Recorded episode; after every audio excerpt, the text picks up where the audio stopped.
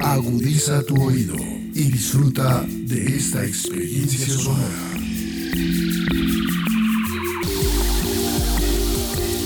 Este es un podcast Radio Unal.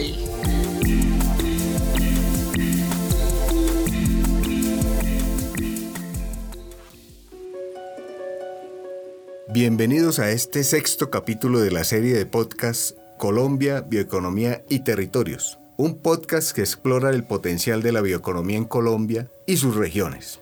Es una iniciativa del Instituto de Biotecnología de la Universidad Nacional de Colombia y la Unidad de Medios de Comunicación Unimedios. Soy Gustavo Buitrago, ingeniero químico, profesor de la Universidad Nacional de Colombia y también hoy nos acompañan. Ivonne García, profesora adjunta e investigadora del Instituto de Biotecnología. Julia Escobar, administradora en salud ocupacional del Instituto de Biotecnología. Y Óscar Aragón, ingeniero químico, investigador del Instituto de Biotecnología.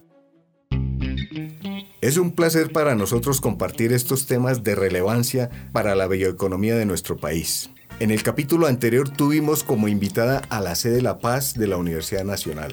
Vimos cómo sus proyectos promueven una agroindustria contemporánea y sostenible y también valoran la pluriculturalidad regional. También se busca que esta región sea líder en la producción con procesos biológicos entre los que tenemos ganadería, pesca y ecoturismo, contribuyendo así al desarrollo de la región caribe de nuestro país. Específicamente la acuicultura tiene un gran potencial para alimentar y nutrir a la población colombiana y a la creciente población mundial.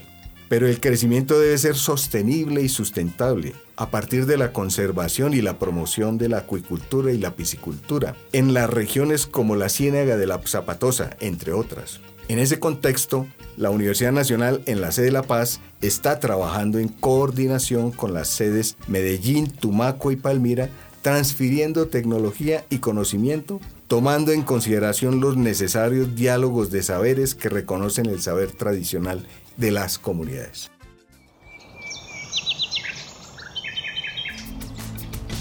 Ingeniero, por su parte, hoy hablaremos con profesores e investigadores del Instituto de Biotecnología de la Universidad Nacional de Colombia, IBUN, vinculados a seis de los grupos de investigación adscritos al IBUN y acreditados por MinCiencias.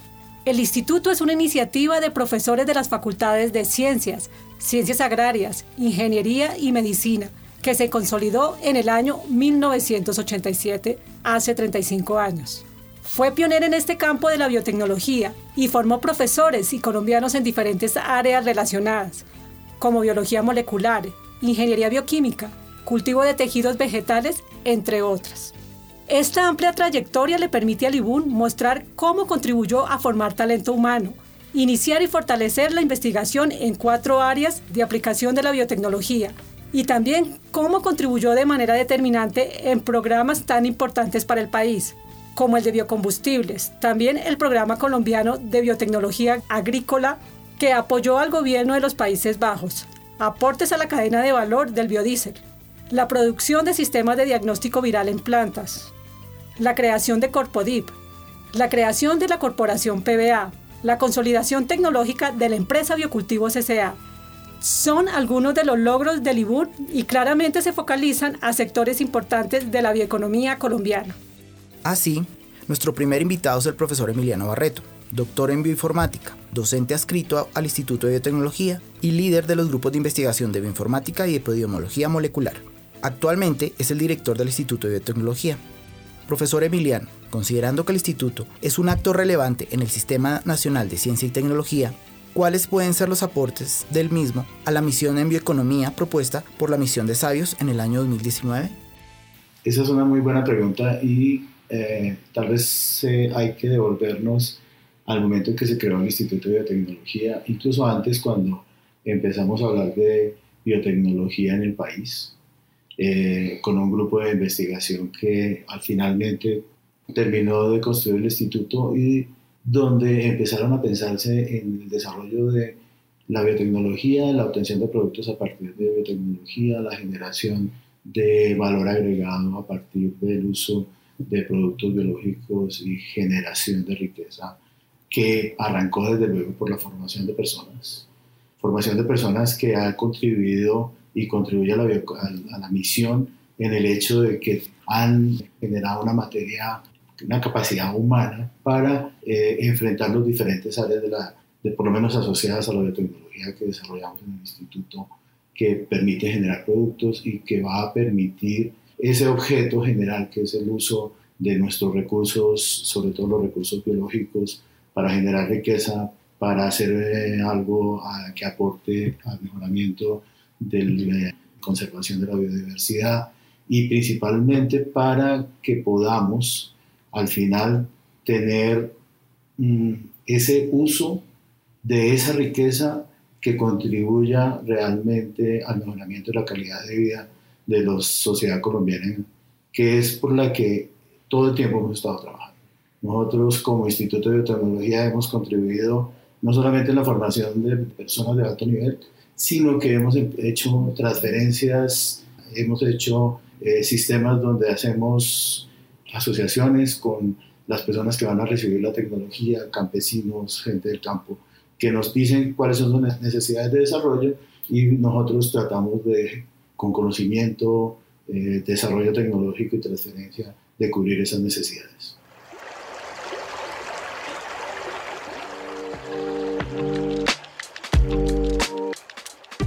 Muchas gracias por su respuesta. Profesor Barreto, por otra parte, el campo y la acción de la bioinformática es muy amplio y estratégico para los diferentes sectores de la bioeconomía. Por favor, explíquenos con unos ejemplos cómo incide la bioinformática en algunos de los sectores de la bioeconomía. Muy buena pregunta. Hay muchísimos ejemplos en este momento sobre eh, la influencia en la bioinformática. El primer ejemplo podría ser eh, a un nivel de desarrollo tecnológico que en teoría no hacemos en el país, pero que sí tenemos capacidad, que es el desarrollo de vacunas como las que se desarrollaron para hacer eh, la vacuna del SARS-CoV-2, donde se seleccionaron una serie de fragmentos de RNA que al ser inyectados en el organismo producen pedacitos de proteína que son capaces de generar una respuesta inmune.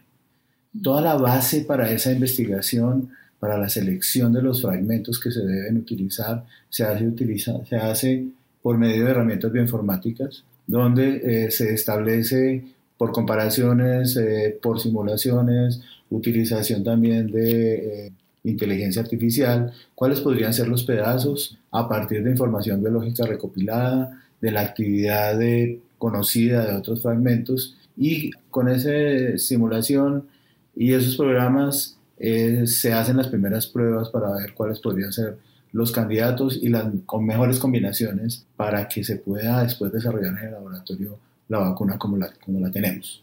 Hay eh, eso en, en, el campo de salud, por ejemplo, si uno está tratando de hacer un diseño de nuevos antibióticos, la forma de entender cómo es la actividad de cada uno de los antibióticos frente a algunos de los elementos de la bacteria donde el antibiótico actúa y genera eh, la muerte de la bacteria.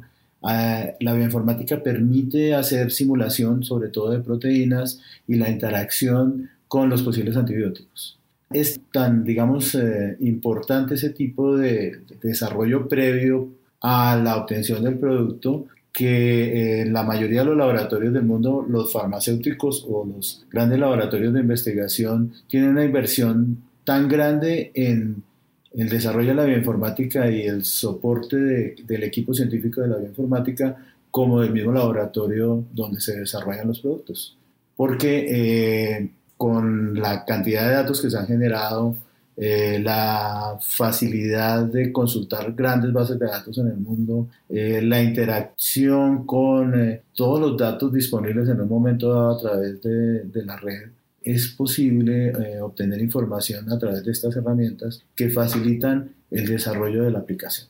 Eso en el campo de salud, pero si uno se mueve, por ejemplo, a la parte de biocombustibles o biorefinerías, el desarrollo de microorganismos con capacidades específicas para hacer transformaciones de ciertos compuestos que puedan generar un biocombustible en un momento dado, puedan generar una molécula que pueda ser utilizada posteriormente dentro de un proceso. Todo se hace actualmente prediciendo eh, a partir de los datos biológicos cuáles serían los elementos o los elementos proteicos o los elementos eh, de genética que deberían seleccionarse, integrarse y eh, utilizarse para hacer adecuadamente el desarrollo del producto.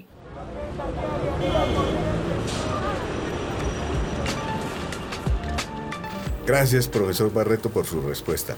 Nuestra siguiente invitada es la profesora Dolly Montoya Castaño, directora del Grupo de Investigación Bioprocesos y Bioprospección y rectora de la Universidad Nacional de Colombia. Muchas gracias, profesora Dolly, por su participación en este capítulo. La pregunta que tenemos se relaciona con la corporación Corpodiv y el programa que lideró en biocombustibles. Profesora, por favor, coméntenos cómo nace esta entidad y cómo se gestiona el programa de biocombustibles como uno de los sectores de la bioeconomía relevantes para Colombia. Bueno, sobre el tema de biocombustibles en el país hay mucha tradición, o por lo menos desde los años 82 que se crea el Grupo de Biotecnología de la Universidad Nacional de Colombia, en el cual habían dos líneas dedicadas a degradación de subproductos o también a la producción de mini plantas de alcohol. Y con la ilusión de, de tener energías alternativas, entonces eh, creamos la Corporación para el Desarrollo Industrial de la Biotecnología, Corpodip, que se dedicó básicamente a biocombustibles, fue su línea fundamental y, y, se logró muchísimo, estudiar las tecnologías existentes en el mundo, mirar cuáles eran las más adecuadas para que se establecieran en Colombia y además lo otro fue que se hizo la ley para los biocombustibles que defendió el senador Amílcar Acosta y Corbody jugó un papel fundamental en toda la época de biocombustibles y apoyó el desarrollo de la industria en el Valle del Cauca fundamentalmente y posteriormente con los residuos de glicerina en la producción de biodiesel eh, el instituto sobre todo ha tenido una línea mucha tradición para la producción de 1,3-PD eh, 1,3 propandiol.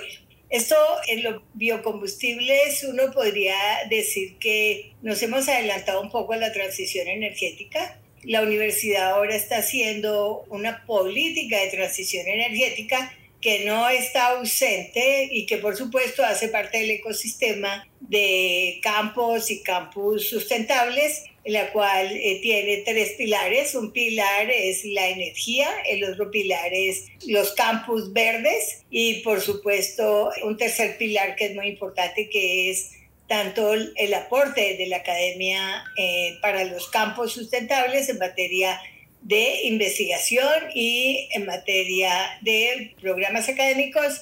Somos la universidad que más tiene programas académicos en torno al medio ambiente, al cuidado del medio ambiente, la dimensión ambiental se introdujo en la universidad desde el doctor Carrizosa en los años 84, con Pablo Leiva también, en el cual se hablaba de la dimensión ambiental cuando el país no hablaba de la dimensión ambiental todavía. Entonces hemos hecho, creo nosotros hemos participado como instituto, tanto en la política nacional como en la política de la universidad, y por supuesto, el Instituto de Biotecnología ha sido el anclaje para el trabajo. La línea de biocombustibles, el protagonista eh, muy importante fue Corpodir, que es una corporación para el desarrollo industrial para la biotecnología, que en este momento ya lastimosamente no existe, que fue promovida entre la Universidad Nacional, el INS y Corpoica, y que estuvo todo el tiempo como director ejecutivo el doctor David Cala y pues estuvimos nosotros, bueno, específicamente yo como presidenta, estuvimos todo el tiempo en Corpodi durante todo el desarrollo de estas tecnologías. Y Corpodi pues se ocupa realmente, se ocupó de energías alternativas e inclusive se trabajó mucho en gasolina verde también, que ya veníamos de una tradición del director que venía de Ecopetrol.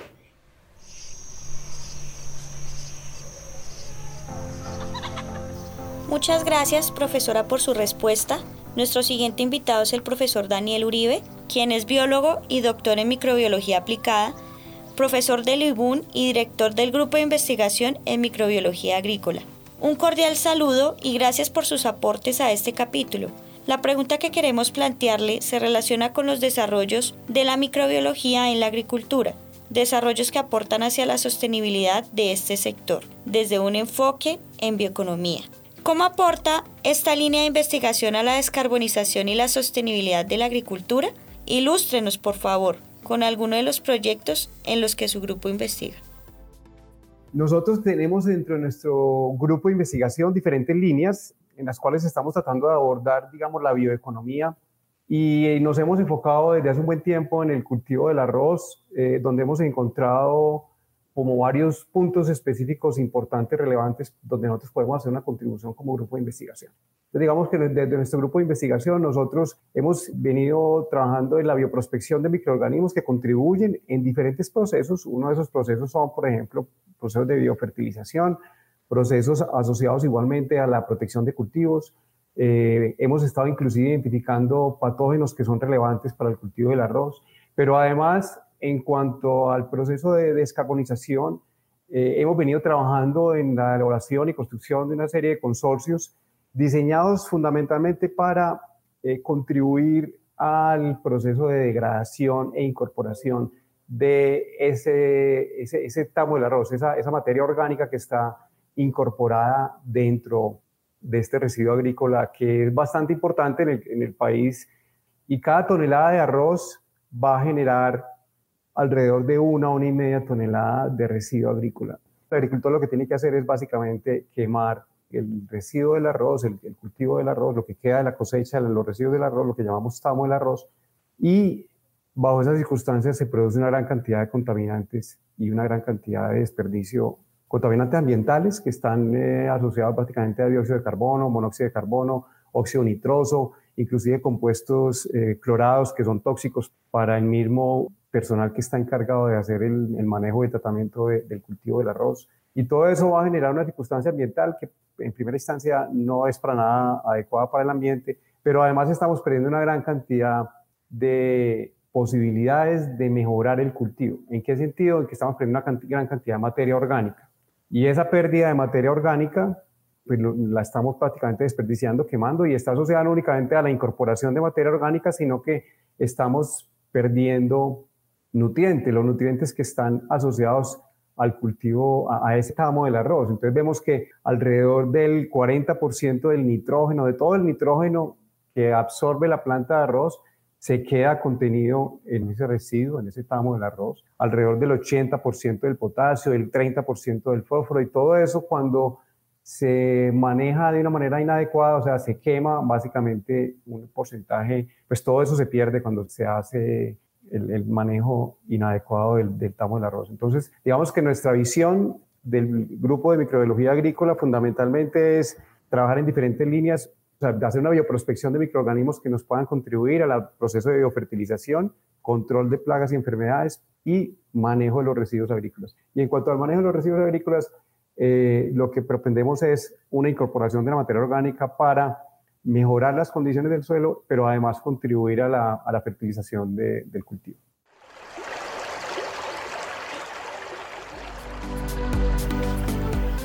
Gracias, profesor. A continuación nos acompaña el ingeniero Gustavo Itrago, profesor del IBUN y director del Grupo de Investigación sobre el Cultivo en ñame.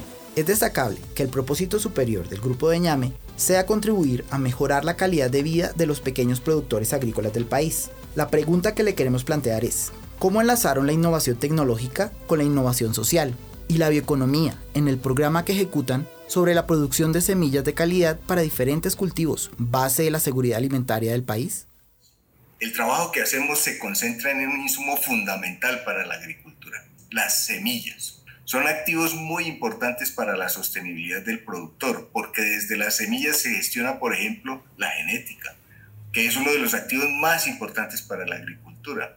También se gestiona la calidad, desde la calidad de la semilla se gestiona también la homogeneidad del cultivo y elementos de sostenibilidad para el agricultor, por ejemplo, por incrementos en rendimientos o por homogeneidad genética o por la capacidad para la germinación de la semilla o también desde este sistema de producción de semillas se facilita la introducción de nuevas variedades con atributos particulares. Por ejemplo, aquellas que pueden adaptarse mejor al cambio climático y contribuir a mitigar los efectos sobre la agricultura, son algunos de los factores claves que se gestionan desde la producción de semillas de calidad.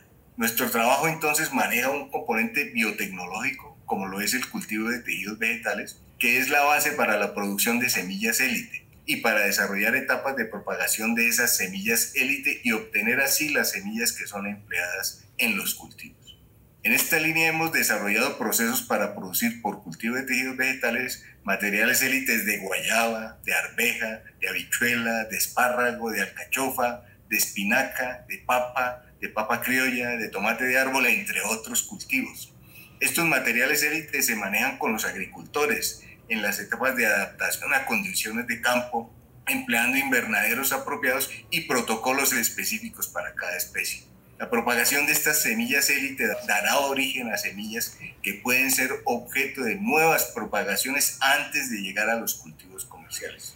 Todo este conocimiento que se gestiona en la producción de semillas, en el modelo que trabajamos y que llamamos investigación participativa, debe ser adelantado con los productores y el resultado, las semillas de calidad producidas, apropiado también por los productores.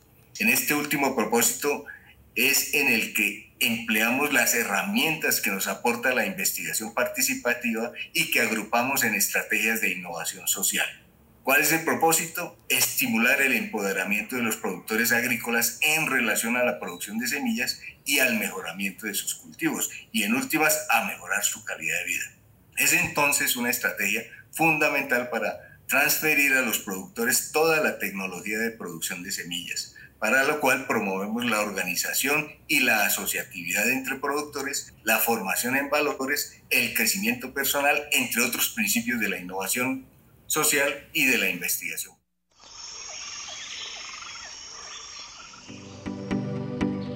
Muy interesante su investigación, ingeniero. Hoy también nos acompaña la profesora Nubia Moreno, ingeniera química, máster en biotecnología, adscrita al Instituto de Biotecnología que coordina las líneas de investigación en bioinsumos y biopolímeros del Grupo de Investigación de Bioprocesos y Bioprospección. Lidera el desarrollo científico y la conformación de la primera spin-off de base biotecnológica del país para el sector agropecuario, Biocultivos SA. Profesora Nubia, como gestora de un emprendimiento exitoso, como lo es la tecnología para la producción y el uso de bioinsumos en la agricultura y la creación del spin-off Biocultivos SA, ¿Cuáles son las actuales áreas de desarrollo y los retos para los próximos 10 años de esta empresa en este sector de la bioeconomía de los bioinsumos?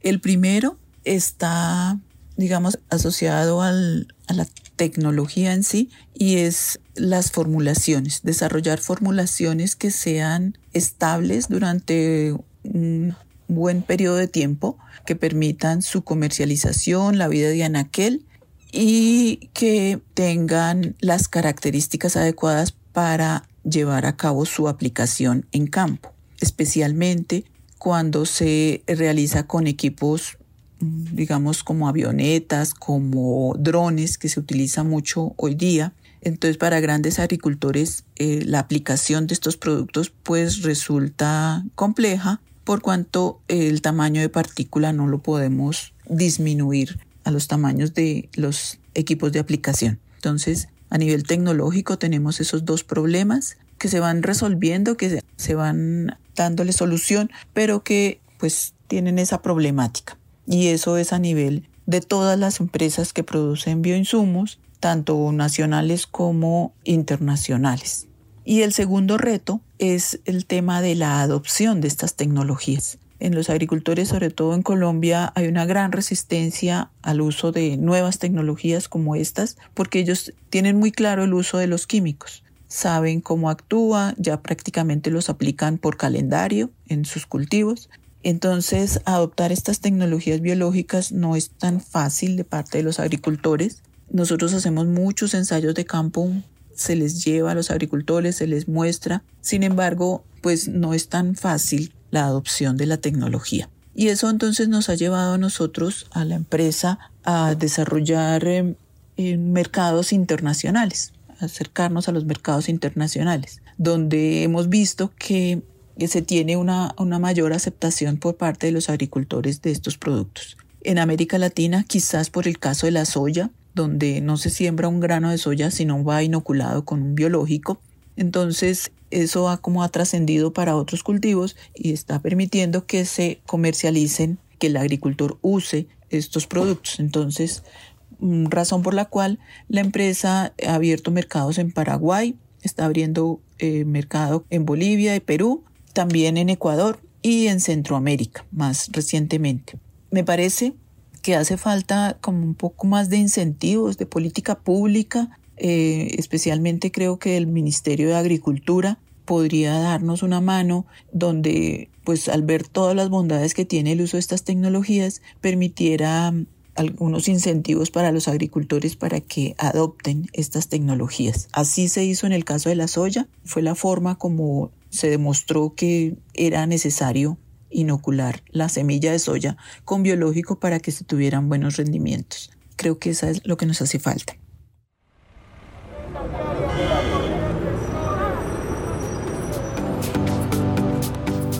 Gracias, profesora Nubia.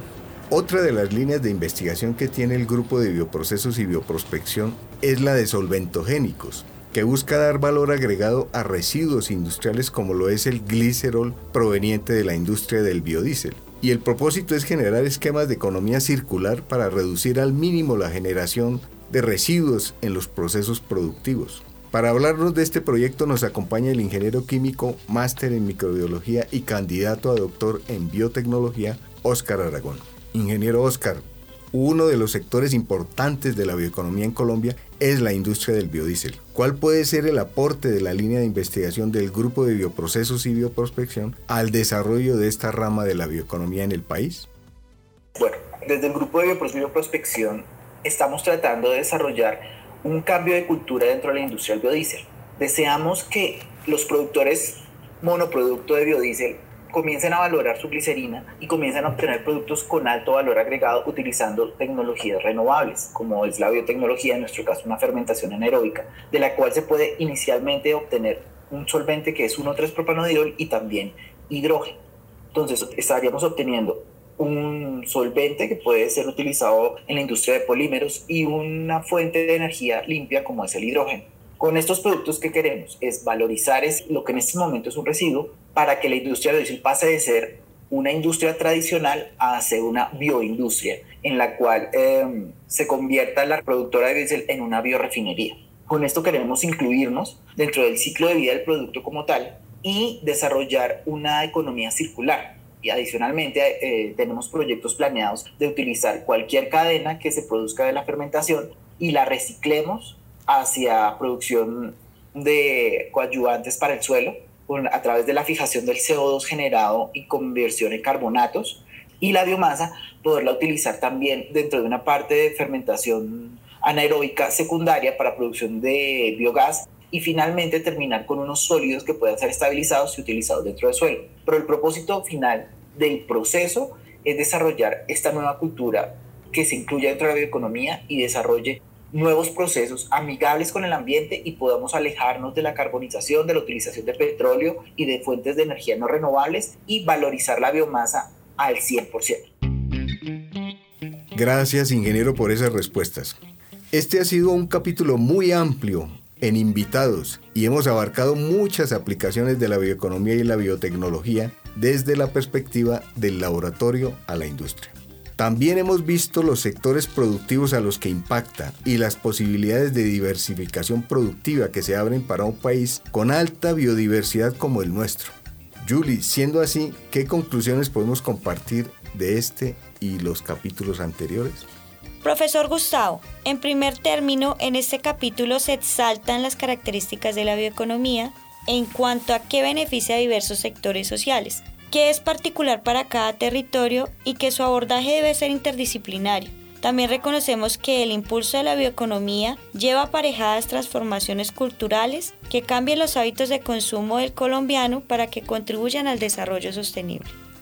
También podemos decir que Colombia cuenta con normativa para preservar su biodiversidad y el uso de sus recursos genéticos, pero se requiere la ratificación de algunos de estos acuerdos, como es el Protocolo de Nagoya, y la armonización de su política pública con los avances en países desarrollados para ser parte de la dinámica internacional. Es importante también resaltar que el fomento de la bioeconomía en Colombia es una actividad que tiene que ser planeada y gerenciada desde el gobierno central de manera articulada con los gobiernos territoriales y debe impactar todos los niveles de la sociedad. Este proceso debe incluir un amplio canal de comunicación con todos los territorios y sectores de la sociedad, ampliación y valoración del conocimiento sobre el recurso biológico disponible, impulso a nuevas empresas basadas en este conocimiento y fomentar la participación y transformación del sector productivo existente. Igualmente, es tangible la necesidad de una retroalimentación de las altas esferas del gobierno con las comunidades que gestionan en los territorios, el desarrollo de una bioeconomía circular adecuada a sus condiciones y que perdure en el tiempo, ya que las decisiones que se toman en Bogotá afectan fuertemente los resultados de los proyectos desarrollados en los territorios. Y también es importante resaltar que la Universidad Nacional de Colombia está implementando una estrategia de desarrollo de la bioeconomía a nivel nacional a través del trabajo coordinado de sus diferentes sedes para generar el conocimiento transferir la tecnología y desarrollar cultura sostenible de producción y consumo. A partir del diálogo con las comunidades y también buscando el mejoramiento de la calidad de vida de las poblaciones más vulnerables de nuestro país. Muy interesantes conclusiones. Cerramos así esta primera temporada de la serie de podcast que titulamos Colombia, Bioeconomía y Territorios. Igualmente, cabe destacar que nuestro país ha contemplado estimular la bioeconomía como opción de desarrollo y no solo para una región, para todas las regiones de nuestro país. Y esto se refleja en las políticas públicas que se han formulado y que, si bien no son suficientes, sí constituyen la manifestación de un propósito nacional. También debemos resaltar las características de la bioeconomía que se relacionan con el desarrollo sostenible, soportadas en tres pilares fundamentales, las ciencias sociales, las ciencias ambientales y las ciencias económicas. Muy importante también reconocer el carácter regional y territorial de la bioeconomía. En cada territorio es necesario localizar y contextualizar la bioeconomía en estos territorios. Y finalmente reconocer que el desarrollo de la bioeconomía se sustenta en el conocimiento, en su generación y en el uso sostenible y sustentable de las aplicaciones de ese conocimiento. Agradecemos a nuestros invitados del Instituto de Biotecnología de la Universidad Nacional de Colombia por su participación. Los invitamos a compartir este podcast en sus redes sociales ya que es un tema de mucha importancia para nuestro país y los esperamos en nuestra próxima temporada que ampliará el tema de bioeconomía en Colombia enfocándonos en primera instancia al desarrollo de cadenas productivas alrededor de la bioeconomía y a los aportes que puede hacer a la descarbonización de la economía de nuestro país.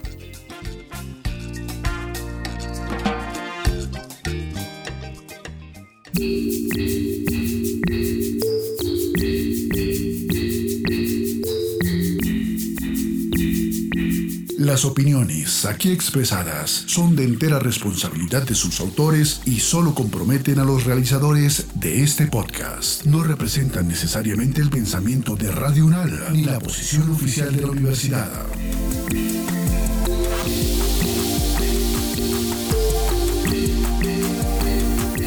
Este y otros podcasts en nuestro sitio web podcastradio.unal.edu.co Síguenos en nuestras redes sociales. Nos encuentras como Podcast Radio Unal. Universidad Nacional de Colombia. Proyecto cultural, científico y colectivo de nación.